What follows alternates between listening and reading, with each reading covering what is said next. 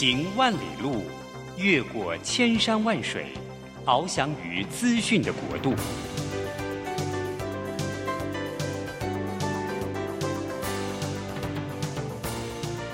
以全方位的视野，飞向更高更远的目标。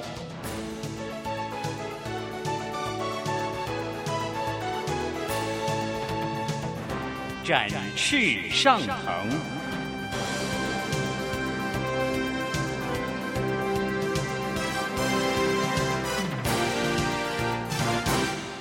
职场轻松学，本节目是由世界级电动巴士制造整合营运商唐荣车辆科技独家赞助播出。驱动绿能运输，实践低碳环境，唐荣车辆科技与您共创美好生活。这工作不是我的专业，我之前没有做过啊。奇怪了耶，事情都已经那么多，都做不完了，老板还啰里啰嗦的交代一大堆。职场轻松学，透过职场达人的真实故事以及深入职场的剖析，在轻松对话当中解答您的工作疑虑，排除您的工作障碍。职场不能说、不敢说的，在这里一次让您轻松学。欢迎收听张敏敏制作主持的《职场轻松学》。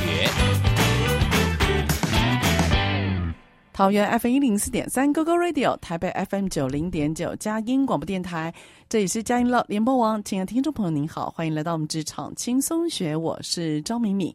嘿，职场轻松学，我们这个节目每个礼拜三早上跟各位听众朋友们见面。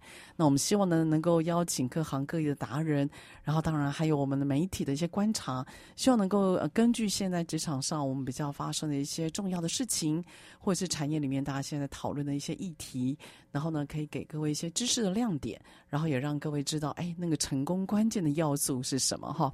好，今天这一集呢，我觉得我想要谈一些比较特别的，是因为呢，我长期。关注一类呃，就是一个品牌，它的发展就是 Porsche。我还记得在三年前吧，哈，然后我有个机会到 Porsche 那边去提案一些培训的课程。然后我记得我在简报，诶，到底我们怎么样去弄培训，怎么样能够弄一些团队的激励方案的时候啊，我印象很深刻。他台湾区的负责人跟我讲说，他们 Porsche 的车主都是一群热爱品牌的人。然后我我听到热爱品牌，我随口就讲了一句 passion。他讲了，他突然听到我讲 passion 之后啊，他提醒我说：“他说 passion 这个字不足以形容我们车主对这个品牌的喜爱。”然后我就印象非常深刻哦。所以当这样子算是呃很多人热，就车主非常热爱、狂热的一个品牌啊，算是一个老牌子吧哈。因为这个品牌其实在地球上生存已经超过八十年了。那这样的一个老牌子呢？他在今年应该讲，他在今年哦最新的财务报表，还有他国外的人事接班的消息里面指出，在二零二二年八月底的时候，他原来的执行长叫 Debus，他离职。我想可能是被离职吧，哈。然后同时呢，就宣布了新的执行长。那这执行长呢，在九月一号上任之后呢，他就推出了非常多有关于改造服改造整个呃保时捷的一些公司的文化，同时呢，也 announce 他们对电动车的这个产业他们一个成就哈。那当然都让我突然有感觉到说，哎，其实这个八十多年的老牌子，他们正在经历一种创新跟变革。然后它这个创新变革是跳跃式的。也就是它这个以跑车闻名、让人喜爱的一个牌子，它正在用它内部的一些创新的方法，然后让这个老的品牌用老的底气，用跳跃式的马上进入到车子的另外一个境界，叫做电动车。而且它一出击呢，就拿到了非常好的成绩哦，年销售量目前已经达到了三十万台。所以我对于这个呢牌子哦，我觉得其实印象非常深刻，而且我长期在观察。然后为什么今天哦会有这个主题的另外一个推手，就是小易。我今天邀请到了我们的好朋友，商业周刊副总主笔单小易再度来到我们的节目，就是小易。小易他在我们那个群组里面哦，各位你知道吗？他长期抛文，每天他长期抛文，大概有我我预计大概五年之久，然后自己说他算不出来了。他在前几天，他同时也抛出了 Porsche 的新闻。他提到 Porsche 这样子的一个产呃一个品牌跟公司，他是如何透过一些车主的体验。然后跟现在的另外一个电动车的品牌，它是如何去做这种消费者的区隔？所以呢，也给我们一些反思。所以我觉得今天很开心，然后小易自创主题，然后呢，我就请他来到节目里面，在我们这个 Q 四的播出里面呢，我希望能够呢，在年底让大家来谈一谈如何帮自己创新，也帮自己的公司能够创新，而别人的例子又是如何的成功或如何的失败。好，那我们现在来欢迎我们的好朋友，商业周刊副总主笔小易，小易，Hello。Hello，老师好，各位同学，各位呃车主吗？特别是保时捷车主，大家早安。是啊，小英，因为我们这个节目播出，我是每个礼拜三早上八点嘛，那八点刚好是那个通车，那很很多的好朋友其实都是在车子里面听我们的节目的，对，所以我就关注一下车子也挺好的哈。不过最主要是因为这个品牌，它给我们很多的学习跟反思了哈。嗯嗯小易，你对于这个品牌你自己有观察吗？你观察到什么？哎，我跟你讲哈，我跟大家分享两个冷知识好了。第一个是说，保时捷常年是全世界品牌价值最高的品牌哦，价值品牌价值品牌价值最高的品牌，嗯、这是第一个。第二个冷知识就是，保时捷 logo 上面的那匹马跟法拉利上面那匹马是同样的一只马。它是同样的同样一只马，那为什么会有这匹马呢？这主要是因为他们是取材自说二次世界大战，呃，不，一次世界大战的那时候的，就是德军的飞机上面的那个那那那个 logo 那匹马，代表了速度跟攻击性。哦，是有这个缘由。对对对，他们是同一匹马，但是我相信两类的车，两两种车主应该是截然不同的，其实特色很不一样了哈，对，对对，不太一样。哦，好棒的冷知识，哎，这个冷知识我觉得这太棒了，好有趣哦。第三个，哎，老师，对不起，还有啊，好好。第三个是我的奉献，奉送一个小小的观察，我不知道大家有没有注意到，嗯，我我发觉已经好长一段时间哈，我在我已经每每天都会看到保时捷，每天 every day 各种车款 都会看到保时捷。为什么？为什么你特别有印象？因为就那匹马嘛，这种车那么贵，怎么可能？很有特色。对，但是在台北基本上我每天都会遇到。你仔细看，大家就会每天，你就会觉得哇。台湾钱真的淹脚木，这种车竟然也可以差不多要变成国民车了。是哈，我觉得好像这，尤其这十年来，很多的国外进口车都开始平，就是它的价格开始变得比较亲民，它不再是那么的高不可攀。是，它会推出一些可能就是豪华经济版。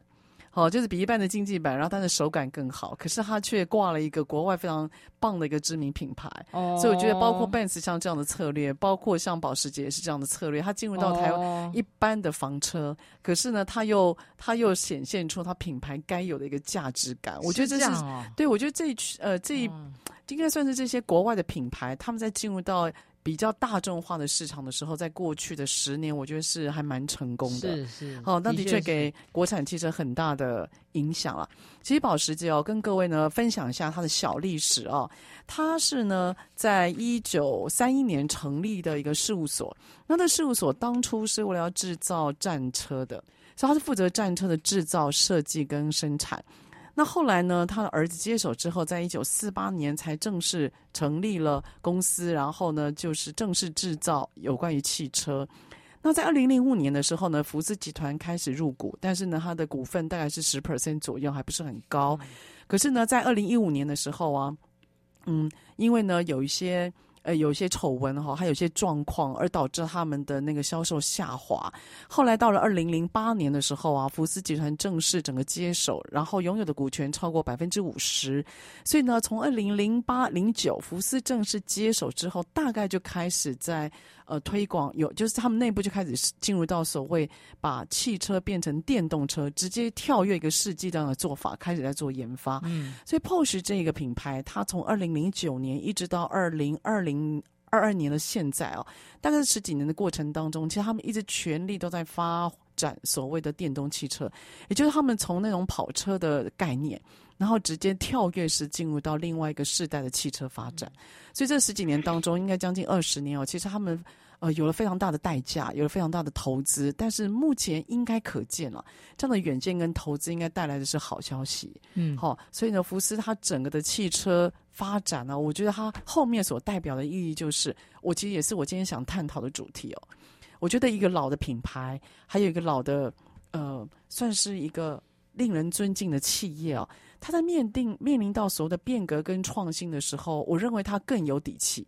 哦，就是他的老客户或老的员工会支持，这只要他撑得过去，嗯，撑得过去那些低潮或者是那些谷底，他只要撑过去了，他就可以拥有一个，就是之前虽然纵然被超越，可他会拥有一个创新而且全然新的一个。天地就是它会有更多的一更好的一个商业模式，然后让他们更多的利润进来。嗯，所以我觉得老品牌的重生是我现在一直在台湾，我一直很期待的。哦、你觉得呢？嗯，呃，的确，老品牌的重生就是会让人家眼睛一亮嘛，嗯、因为其实全世界的企业都面临这个 second curve。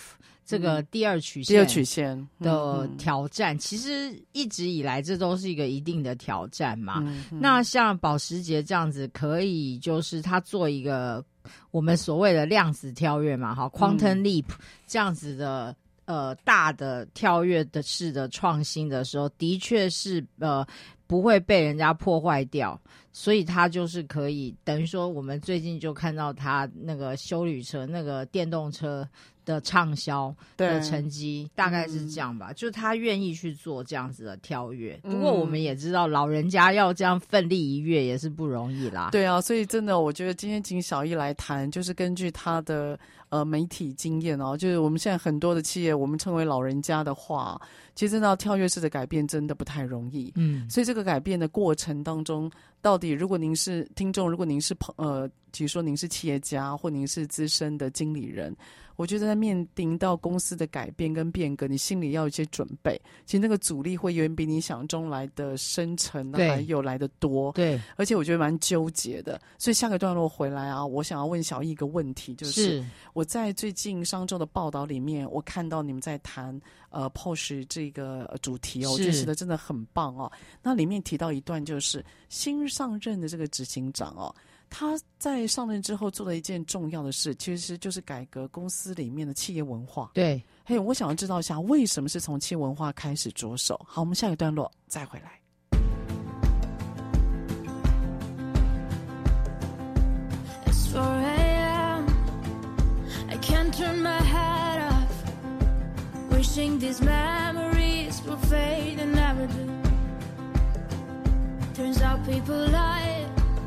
They said just snap your fingers. As if it was really that easy for me to get over you. I just need time. Snapping one, two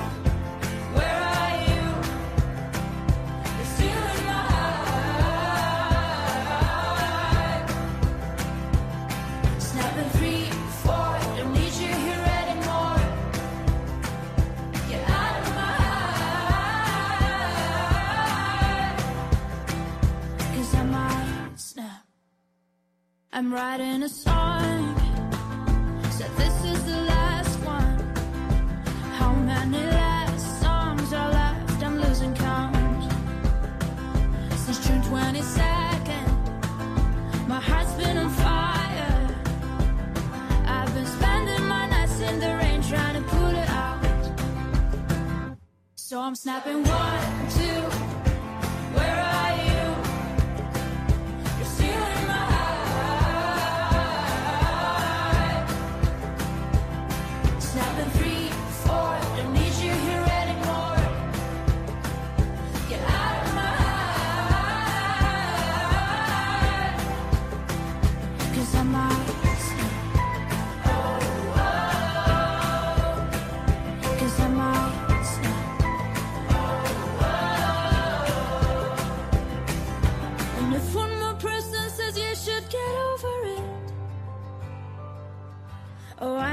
Talking to people before I snap, snap, snap.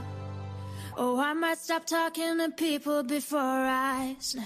好，欢迎回到我们职场轻松学。我们今天请到呢是我们的好朋友，商业周刊副总主笔山小艺。嘿，小艺来到我们的现场，然后我们今天谈的题目，我我自己还蛮对这个题目挺有热情的，就是一个老的品牌，它在面革所谓的变革跟创新啊，它那种跳跃式的成长，我认为其实只要能够跨越那个谷底。我认为会得到更好的成绩，那所以我们就以 Porsche 这个例子哈，因为他从一个呃，就是上个世纪一九三三年、一九三一年成立了一家公司，然后从呃生产战车，后来生产了汽车，后来是专以所谓的跑车这样著称，嗯，还有那种车子那种呃工艺的表现哦，以那的著名哦。那这样的这样子的车厂哦，他们后来直接跳跃进入到车子另外一个世代，有关于电子汽车的这样子量产。那我觉得他们似乎也给了一个新的模式跟变化。那让我比较惊讶的是，他们二零二二年九月一号新上任的执行长叫 Bloom，他呢上任之后一个很重要的事情，根据媒体的报道，他要提倡一个所谓的呃坦诚的企业文化。嗯，所以小叶，这他这个坦诚的企业文化到底是怎么回事？呃，它里面就是呃，主要是说哈，提到保时捷在多年前曾经出现一一一款汽车故障的例子的状况嘛。嗯嗯、这个其实好像每一家车厂或多或少都会发生哈。对，那他们的做法就是执行长当当着呃公告全世界，就是说坦诚他们。的确是有这样子的问题跟承认错误，对，然后立刻回收问题车款嘛，嗯。嗯，所以那就是这个这这样子的举动，就对比到之前福斯也遇到同样类似的状况的时候，嗯嗯、母集团福斯选择的是报喜不报忧，哦，他反他没有跟他的客户哈。坦诚说：“哦，我们现在犯了这个错，没有这么直接的说这件事情。嗯，所以这个新上任的 CEO 这个坦诚的文化呢，就让大家呃印象深刻。那他一定也是把这个文化就是带到公司的组织里面来，对，所以大家就是有话直说嘛。那让大、嗯、让那个文化可以有耳目一新的感觉。对对，其实我觉得要塑造一个组织文化，就是。”有帮助的或健康的组织文化，真的是一个非常重要的事情。嗯、而且呢，塑造组织的文化，它只有大概最高层的人，他比较好去塑造跟带动。是、哎、对，对。那这就想到我其实呢，在前两天啊，我在带课程的时候啊，有一个人他就问我说：“哎，工作的气氛跟公司的文化这两个要怎么分？”哦那我跟各位听众朋友们特别说一下，就是啊，我们一般来讲哦，就是公司会有个我们叫做企业文化或组织文化。文化这种东西，它有个特色就是啊，它是一个整体的概念跟形象，然后它是可以被传承的。嗯，它会，它会一轮一轮或一个世代一个世代的员工，它会有一个传承的概念。嗯，那因为它有传承，所以呢，它会被口述，它会被复制。然后它会被传说，所以文化本身它会让每一个人知道说啊，比如说我身为，比如说我身为某家公司，我就得做什么哦。比如说我们认为某一家公司的员工就是如何，然后我们可能会说哦，Google 的员工就是很活泼，所以我们对那个公司会有一个特定的形象。那那个特定的形象是由某些文化所塑造出来的员工的样貌，嗯、我们会说那个叫文化。嗯、可是呢，在同一家公司里面，我不知道听众朋友你有没有这样的经验，或小易你有没有这样的。经验，你会发觉部门跟部门之间哦，就它还是会有差异。有啊，就你会觉得说，某些部门它的气氛不错，那有些部门它的气氛就是比较安静。哎，对对，你会发觉气氛或氛围，我们讲氛围是在某一个单位里面。对，所以氛围多半都是在一个单位里面，然后它的时间，嗯、它成立的时间会比较短。哦，他可能会因为团队一两个人离开而氛围就不一样，嗯、可是会跟整个公司的文化还是有层次差别的。哦、对，所以我们会讲公司里面叫做文化，然后单位里面叫做气氛氛围。嗯，所以我觉得氛围也许你我可以改变，可是公司的文化，我认为啦，还是要有执行长跟最高的长官要能够来塑造。那我觉得它会影响到一家公司，嗯、甚至。生存跟失败很重要的原因啊，嗯、对啊，的确是，就是一般来讲，企业文化就是领导人可以说是性格的反射嘛。嗯，的确，因为特别是创办人，有一些公司如果家族企业的话，他特别是创办人，因为他这个公司是他创办的，就有一点是他小孩的概念，嗯、所以他对于这个。呃，怎么经营？然后想要到达什么样的目标？用什么方法去到那里？嗯，其实都是他个人个性的反应。对，的确是。所以我觉得那个文化的创造，真的只有创办人或者是最高阶主管，他要能够。赋他就是他是绝对的定义的人，然后我觉得这个还蛮重要的。对，老师，我举我想到的是说，好像最典型的就是 Nike 嘛，嗯，他创办人本身就是一个热爱运动的人，好、嗯，他是个热爱运动的人，然后他第一第一次的创业团队，每一个人的共同点。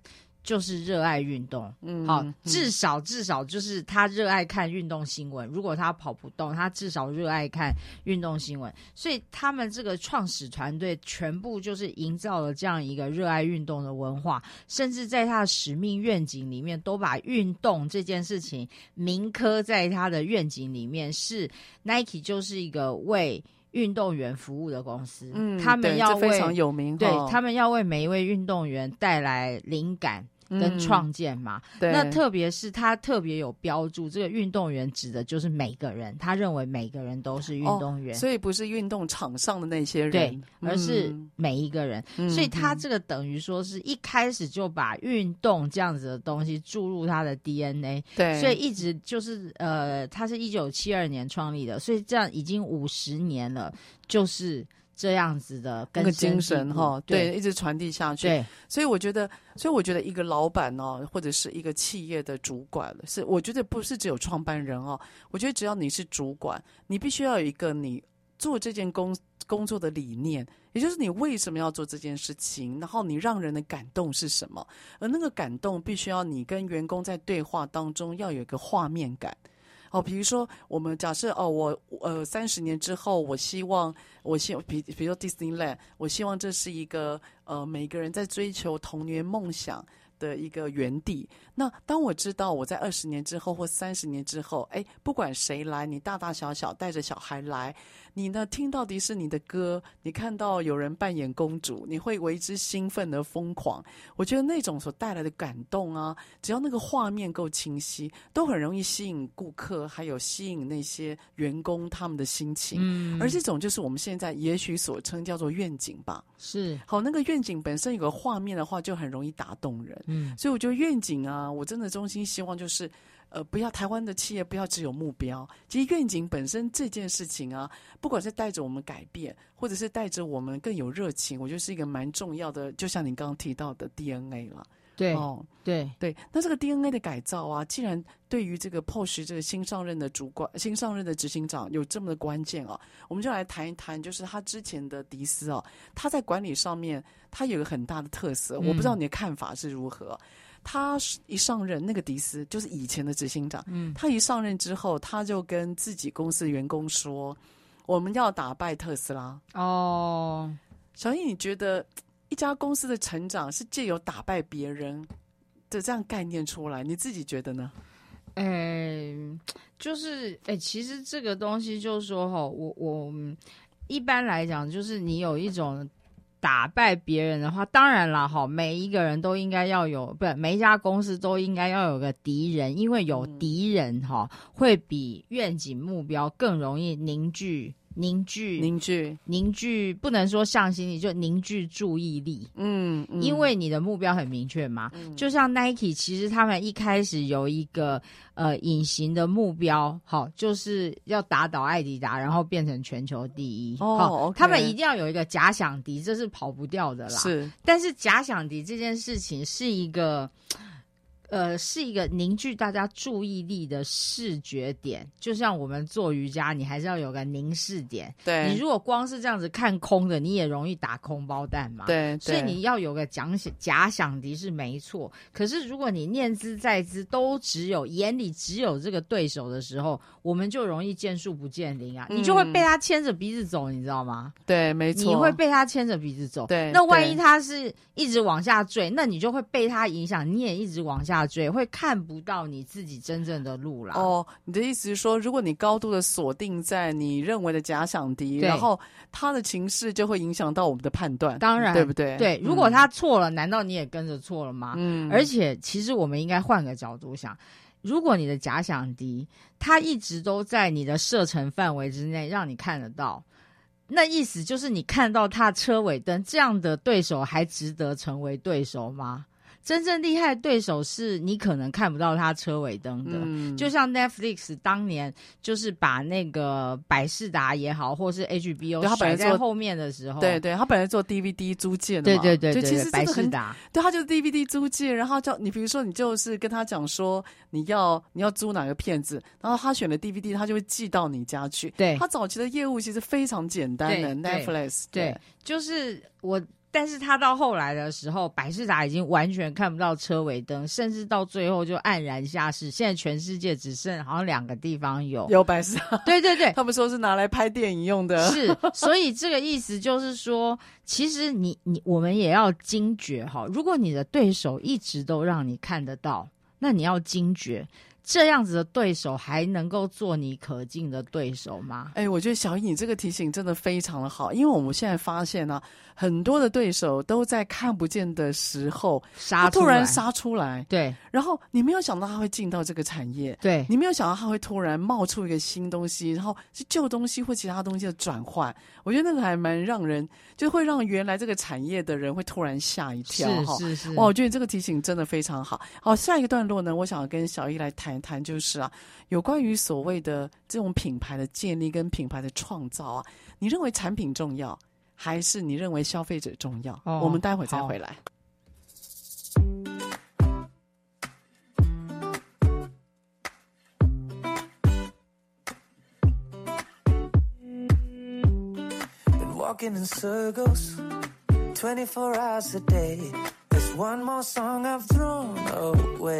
There's 26 letters and a million different words, but I don't know how else to say. I love you, I love you, I love you, I love you.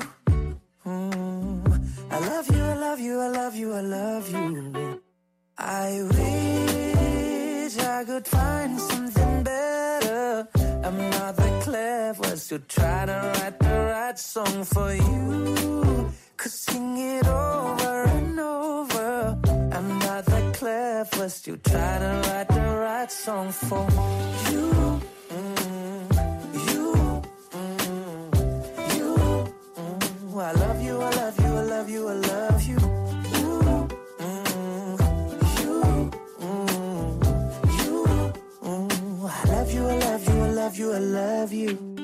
I'm no Ed Sheeran but I know what I gotta do. I can't ignore the shape of you. I put pen on the paper, but it all comes out the same. Can't find another way to say I love you, I love you, I love you, I love you. Mm, I love you, I love you, I love you, I love you.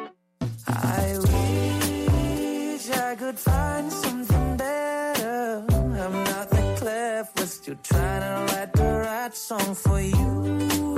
Could sing it over and over. I'm not that clever, still trying to write the right song for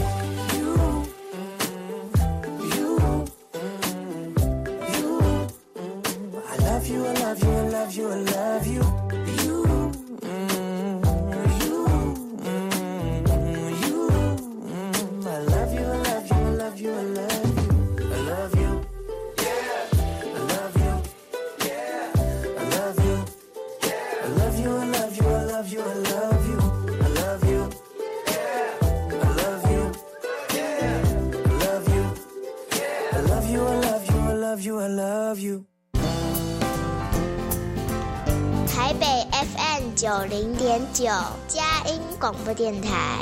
桃园 FM 一零四点三，Go Go Radio；宜兰 FM 九零点三，Love Radio。这里是佳音 Love 联播网，精彩节目，欢迎继续收听。好，欢迎回到我们职场轻松学。职场轻松学在每个礼拜三早上八点播出。那在车上的朋友，您可以定频您的收音机，桃园是 FM 一零四点三 GoGo Radio，台北市 FM 九零点九佳音广播电台。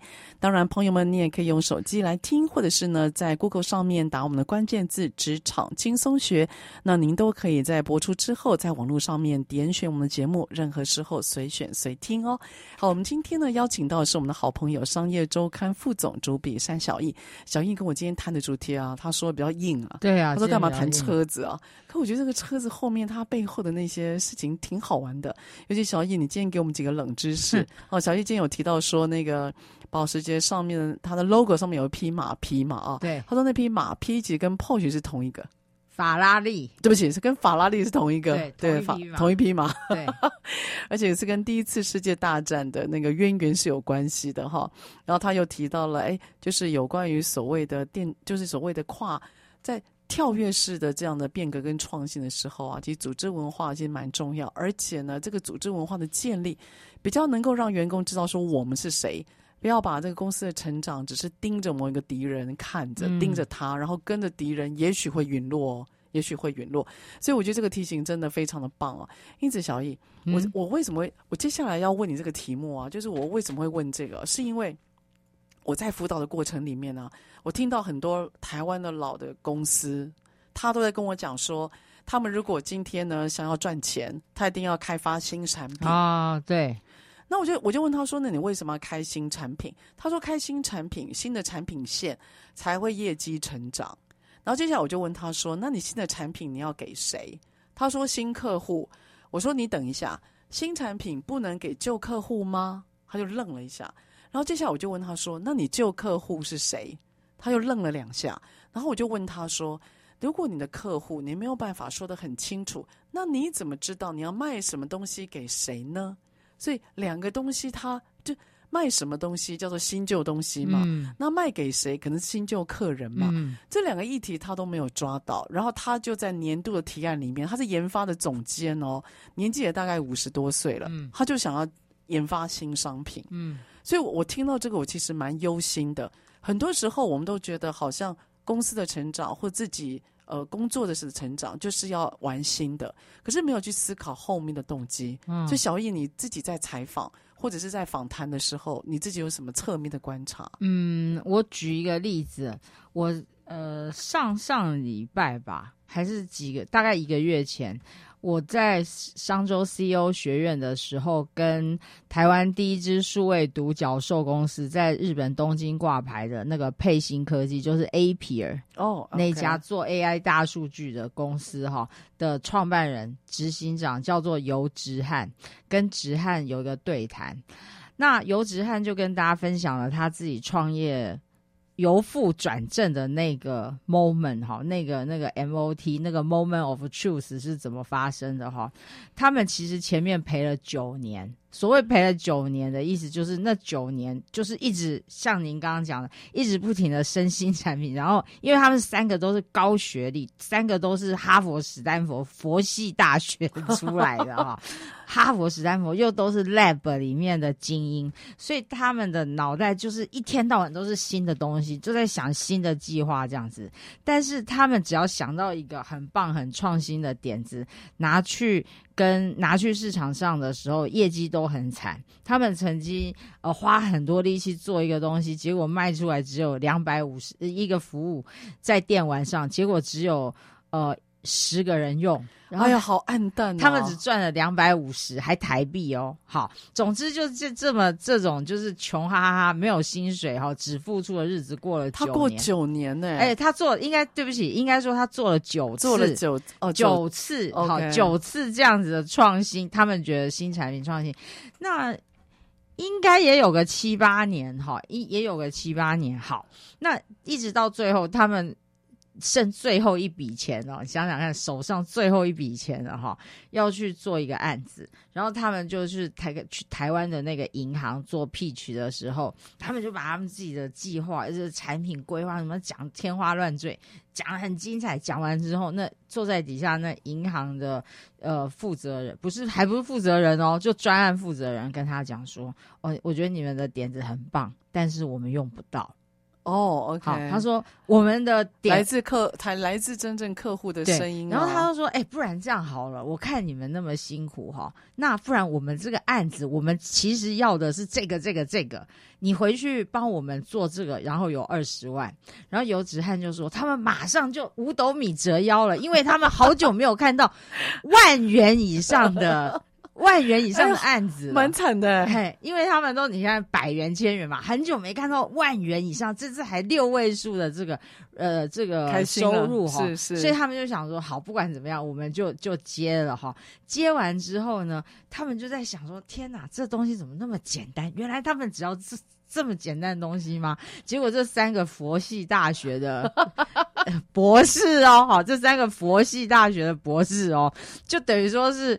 轻轻松松没认真哦，哦，这么太简单了吧？就是没认真就写完，他很快就弄完他们要用小拇指把东西给做完，对，给程式了，对，然后就做完，对，然后就把这个没认真好，然后就把这个结果就给了那个银行，那银行把这东西拿去测试之后，结果竟然得出比他们原来的城市好两倍的结果。OK，他就回来告诉游子汉说：“哎、欸，你们这。”太厉害了哈！写出来的这不愧佛系大学，写出来的东西呢，把我们的这个业绩啊、绩效整个提高了两倍哈，feedback 也是两倍以上，就是然后就开始要跟他们继续合作。那游子汉在那那一刻就整个人被打到，OK，就是。他们要做客户要的东西，嗯，而不是他们三个佛系大学的学生在博士 在这研究室里面好呕心沥血练出来一套功，就练出来的功没有人要打，还不如那个大家要打太极拳的时候。Oh. 所以他从那之后，他们很多东西都是要开发新的东西，或是他们后来的服务，基本上都是从客户端 feedback 之后，对。再决定，我们就做这个开发，是，是不然他们一一概就是在开发上面就会，如果是自己想好的话，他也会说你们拿去问一下客户再说。哦，非常客户导向到后来，对对对对对对。你知道这也是我现在想谈的，就是我们很多人啊，现在对于一些。职场上，或者是我们现在产业上比较红的东西、趋势的东西，就趋之若鹜。对，哦，就是你一定要 AI，你一定要数位化，你一定要如何，好像那样子会展现一家公司它有在做改变。有，但是我我真心想要问的就是，那使用的人他到底觉得如何？还有这个事情，他。到底对它的价值如何，还是是我们单方面在想？因为他因为很多的老公司，他今天想要有创意，想要有想法，他就把他的，甚至有些人把他原来底子功给给就是破坏掉，他就是放弃他原来基本功，有可能他进入到一个他全新的领域是他不熟悉的。其实我们看过在有关于创新或转型的企业里面呢，最惨的案例就是他把他原来的那个功夫底子功，他把他老本还有底子功全部都抛弃。然后进入到一个他认为的未来产业，然后这个未来产业呢，因为他不熟悉，他就没有安全感，所以他就自己啊跳下去管，他就把原来的经理人全部 fire 掉，然后自己跳下去管，他就用他的方式跟用他的风格。可是呢，再怎么样，因为没有那个企业本来该那个产业本来该有经验值，他就把他就把等于是他原来底子功就没了，新的产业他又带不起来，这是我们看过其实是最。最惨的、最惨烈的一个状况，就是砍掉大老婆，嗯、结果小三也不要他。哎、欸，这是一个生非常生活的比喻。所以，小易，你觉得，嗯，产品重要还是客户重要？当然是客户重要啊。嗯、可是我必须说哈，我们这样讲讲很容易哈，可是实际上是不容易的事情。不容易什么？第一个是说，有时候你会不相信客户的意见。不相信，不相信。你觉得就像，就像你想想看，就像那一天，如果游子汉不是因为他真的是真的是穷，他只剩下最后一笔钱，我觉得那客户跟他要求的时候，他不见得会答应，东西不一定出得来。对，因为他佛系大学的博士的自尊在那里啊。嗯、其实老师，你知道这有一个有一句话叫做“知识的诅咒”，好、嗯，知识的诅咒，也就是说。我们每一个人都会有我们自己的成见，特别是你说保时捷好了，他们这种百年企业、百年品牌，它有它一定的 know how 在那里，它有它那个那种技术上面的尊严、啊。对，他会觉得是我要带领你。那客户基本上客户都是无知的嘛，那他们的需求。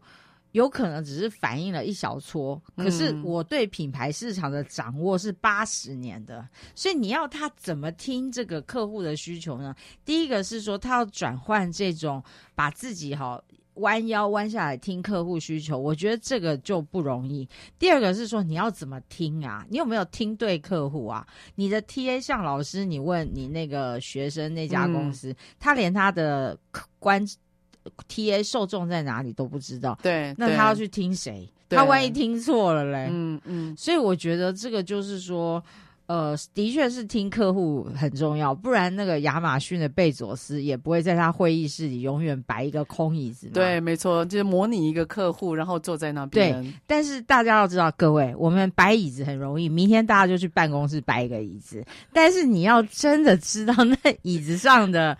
人在想是谁？对，然后你知道小易，我们其实我随便问一个人，我会说产品重要还是客户重要？你相信我，十个里面有九点九个人一定会说客户重要。对，没有人很少了哈，不能讲没有，几乎很少人去否定这件事情。嗯，所以这件事情都是你跟我已经都知道的事情。好玩就在这边，我们都知道客户很重要。对，可是到底这件事情被实践的机会到底是多少？就像你刚刚讲的，我们听了我们不相信，哪有这么可能？第二个，你知道吗？很多人讲不出他的客户是谁。哎，对你，你随便问一个人，就说：“哎，你客户是谁？”他就说：“嗯，他接下来答案是这个。”我最常听到：“哎，我们客户哦，我们客户很多种，哎，我不知道怎么讲，对吧？”对，对，因为他讲不出他的主要目标客户，他就没有想象那个人长什么样子。他几岁？他做什么？他结婚没？他的生活样貌，他的工作需求是什么？他出不来。当他没有那个样貌，他出不来的时候，你怎么去聚焦那个人？他可能会要什么？所以我听到最多的答案就是我不知道哎、欸，我们客人很多哎、欸，我不知道讲哪一个。你知道这个是我最常听到的。嗯、所以当他今天那个样貌不见了，我觉得那个力道就会不见了。所以这个很很有趣哦，他就是写不出来，他讲不出来。哎、欸，老师，嗯、我倒是那天哈也跟各位听众分享，我倒是那天听到一个方法，我觉得还不错，赶快讲。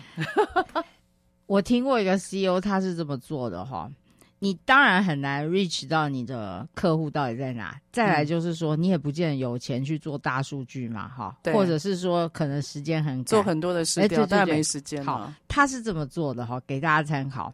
你去把。你要开发的那类新产品的既有的市场上既有的东西，假设好，随便举例，假设我现在要做一个包子好了，OK，肉包，我把市面上所有可以买得到的肉包通通买过来，OK，好，然后买过来之后呢，针对它的口味，针对它的材料，针对它的什么东西分类，哦，然后分了分完类呢？分完类，你就可以看出来。大概什么东西特别多？那个大概就是现在市场上大家目前最喜欢的口味哦。从市场上面有的结果、有的产品、有的服务，对，就自己先去用这样子，有点像地图，先做观察就对了。对，你先发散，哦，先把这个 boundary 这个边界先把它画出来。对，对对。然后在这个边界里面，我的我既有的东西在哪里？我先把它分类。那在这个分类里面，它大概有哪些重叠点？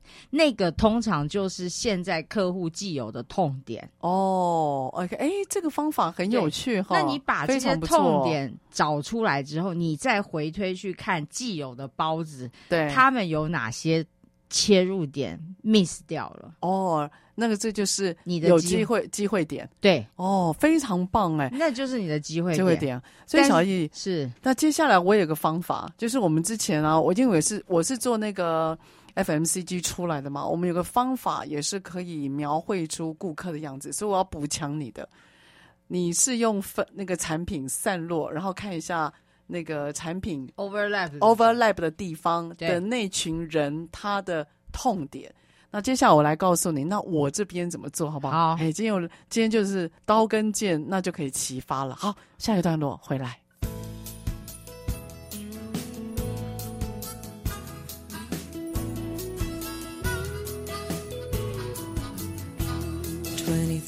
December, covered in snow. You're in the kitchen with the lights way down low. I'm in the parlor I'm playing my old guitar,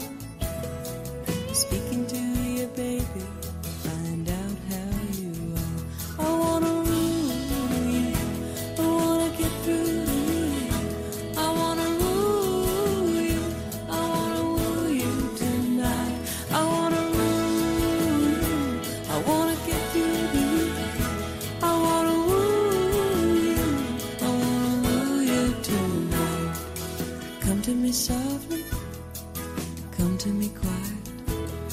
You know what I'm after, and I'm gonna try it. Snow's on the way, we'll be stranded for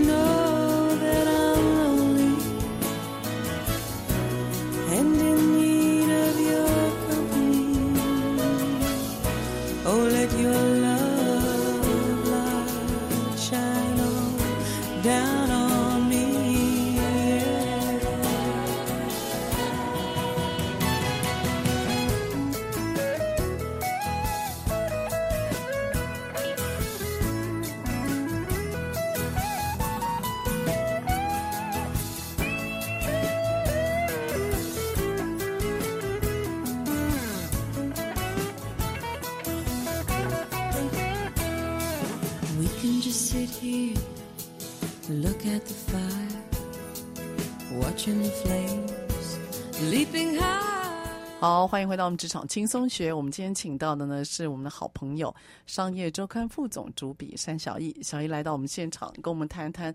哎，这有呢，最近因为那个 push 他们有电动车的上市，所以我们深入谈了一下有关于创新变革这件事。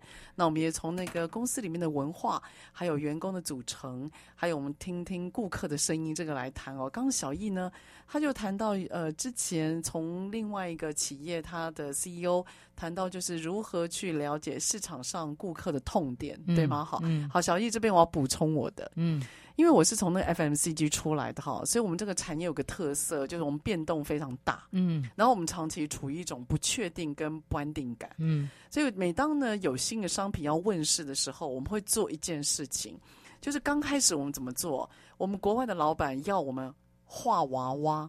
就是画出你觉得你的客人会是谁，长什么样？他要求画到多仔细哦，他要求画到用画的一定要画，他要求你一定要画，他叫 visualize，visualize your customers，他要画到眼睛、鼻子、头发、饰品，哦、的确是。然后他的他的三大生活，他的三大生活就是工作的生活、休闲的生活、家庭的生活，所以这三大生活叫做 F O R，your family life，your occupation life。然后 your creation life，所以他要弄这三大生活，他要你去想这个人的三大生活，你也要画上去。然后我们就开始画，画完之后，因为那个画面可以呈现出来。假设你画一张，嗯，然后我画一张，嗯，然后我们全部把它放在一个墙上，嗯，这时我们就会发现，哎，我们所想到的客人会有一个共同的样子，嗯，然后我们就把那个共同样子淬炼抓出来，然后把它视觉化。是，所以我们行销还有业务还有所有的团队，就把这个客人的长相贴在电脑荧幕的旁边，就对他想，我要卖什么东西给你，我要有什么样的话术，我要怎么样设计你会比较喜欢，就是这样出来的。所以这个比较快。那那当然就是说，他会需要大家集体智慧一起来看，那它的成本比较低。那后来我们就研发到什么程度，你知道吗？有人就嫌说画画还是很难，而且有些人画工真的很烂。对，他就怎么样？他就是买那个杂志，尤尤其是那种比较软性的哈，比如可能 Vogue 杂志啦、Elle 啦或 Marie Claire 等等，剪下来，剪下来，然后剪下来啊，规定不能够剪那种大明星的脸。因为大明星的脸会让我们会刷掉我们所有的记忆点呢、啊，因为我们脑中只会只记得林志玲，只记得刘德华。他说不行，你要找那种不是大明星的脸，然后一样的透过剪接，好用剪的，然后贴，你就把那个人给贴出来，他的三百六十度也贴出来，然后上台报告。哎，这一招呢，因为那个画面就开始变好看了嘛，然后也彩色了，你知道吗？哎，我们就活灵活现，后来就得到很大的回应，然后让我们在面对。因为我们东西出很快，非常快，我们大概每一个月就有个新东西，所以我们在面对那个新东西，在了解客户样子的时候啊，我们讲 profile，我们就很精准。哦，所以这个是我补强的啦。嗯，哦，我觉得补强像你刚刚提到的，虽然很奇怪，但包子的例子，那我这边补强一下，我这边不会混的，我卖粉的例子啊，嗯，我供你做参考。好，所以你知道我后来发现发现一件事情，这是我们小小最后一个讨论了。我发觉很多的 CEO 执行长。他离客户越来越远，对，的确是。你觉得呢？我觉得这是，这好像是非很容易就会出现的事情。难道坐办公室的高层就不能够为客人端一杯茶吗？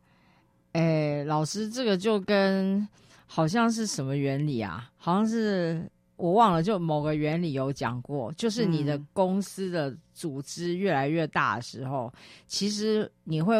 逐渐生出一些其实没那么多必要的事情，是的，为大家让大家去忙嘛。所以你如果你的位阶越高的话，想当然尔就是他要处理的事情就会越来越多啊。我最怕 CEO 讲这件事情，就说我觉得这件事情不应该我来做，这种事情还要我做吗？哎、哦欸，超多的。对，他会说这件事情还要我做吗？我说什么事？他说影印，copy copy 资料。我就问他说：“为什么 copy 资料这件事情不能你做？”他说：“这件事情手手脚脚。”我说：“然后呢？”哦，对。那难道这手手脚脚的事情你要叫你底下的经理去做吗？那难道他要去承受手手脚脚这件事吗？那是你的手手脚脚，就你去做。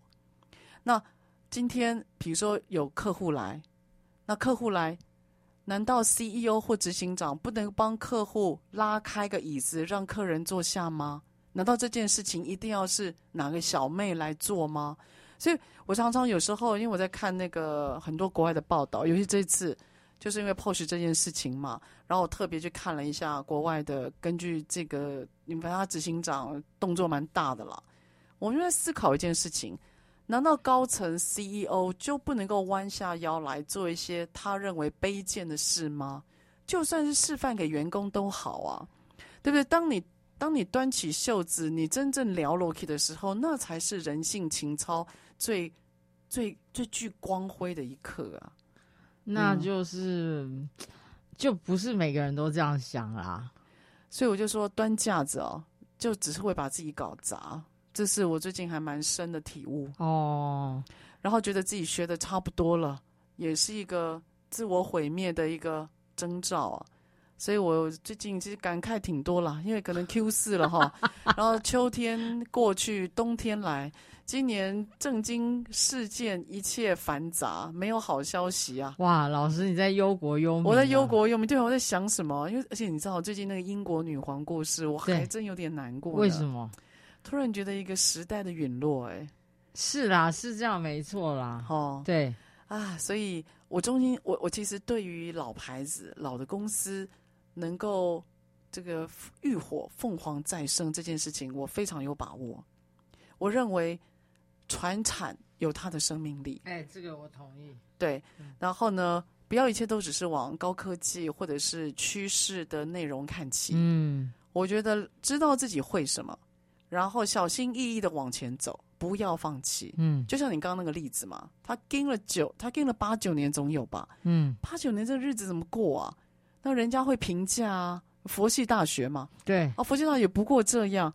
还有人生，如果真的有那个面子问题，很多的坎就都过不去了。嗯，所以我真的衷心认为，只要传产放下面子，因为我们底气够，不要放弃。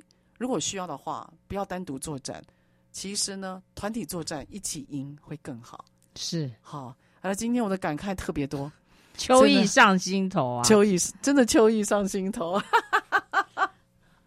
好，今天非常的谢谢，还有欢迎哦，这个我们的小易每次来到节目里面都会勾起我很多的情愫啊。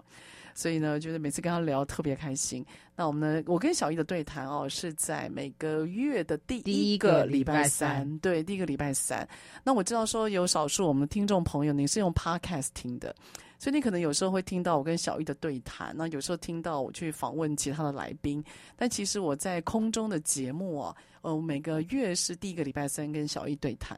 那我们但等于是一年十二次，你可以听到小艺来自于外太空熊有力的声音。然后呢，他以这个常年的媒体经验哈，有一些我很喜欢他放炮的动作哈，所以这也是我请他来录音间跟我们聊聊比较不一样的主题。好，今天非常谢谢大家聆听，那我们下个礼拜三我们呃空中再会喽。好，拜拜，拜拜。职场轻松学。本节目是由世界级电动巴士制造整合营运商唐荣车辆科技独家赞助播出。创新发展，主动参与，激励向上。唐荣车辆科技与您迎向美好未来。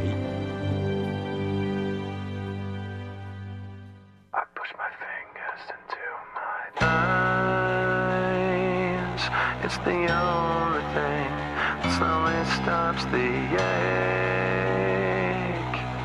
But it's made of all the things I have to take. Jesus and